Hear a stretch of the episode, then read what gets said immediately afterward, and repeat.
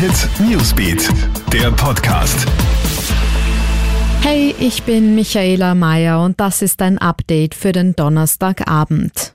Schnelle Hilfe für Betroffene. Die Regierung hat heute Details zum 38 Milliarden Euro Hilfspaket für die heimische Wirtschaft präsentiert. Die Auszahlungen aus dem Härtefallfonds für Selbstständige und Kleinunternehmer sollen kommende Woche starten. Anträge bei der Wirtschaftskammer können bereits ab morgen gestellt werden. Bis zu 6000 Euro Soforthilfe sind möglich. Bundeskanzler Sebastian Kurz appelliert zudem an die Bevölkerung, weiter durchzuhalten.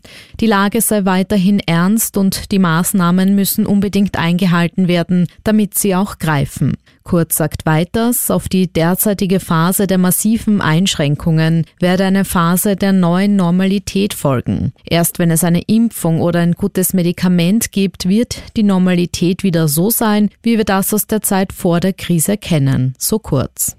Niemand muss während der Corona-Krise im Dunkeln sitzen. Das versichert heute Energieministerin Leonore Gewessler. Man hat mit den heimischen Energieversorgern eine Einigung erzielt, selbst wenn man derzeit aufgrund eines finanziellen Engpasses oder aufgrund von Quarantänemaßnahmen seine Rechnungen nicht zahlen kann, so werden jetzt weder Strom noch Gas noch Warmwasser abgedreht.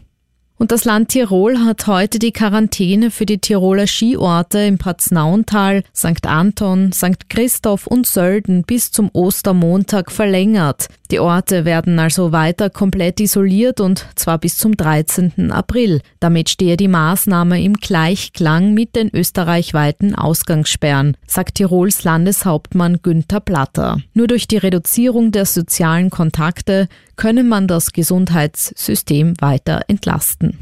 Alle Updates zum Thema Corona gibt's für dich im Kronehit Newsbeat online auf kronehit.at und in unseren täglichen News Podcasts.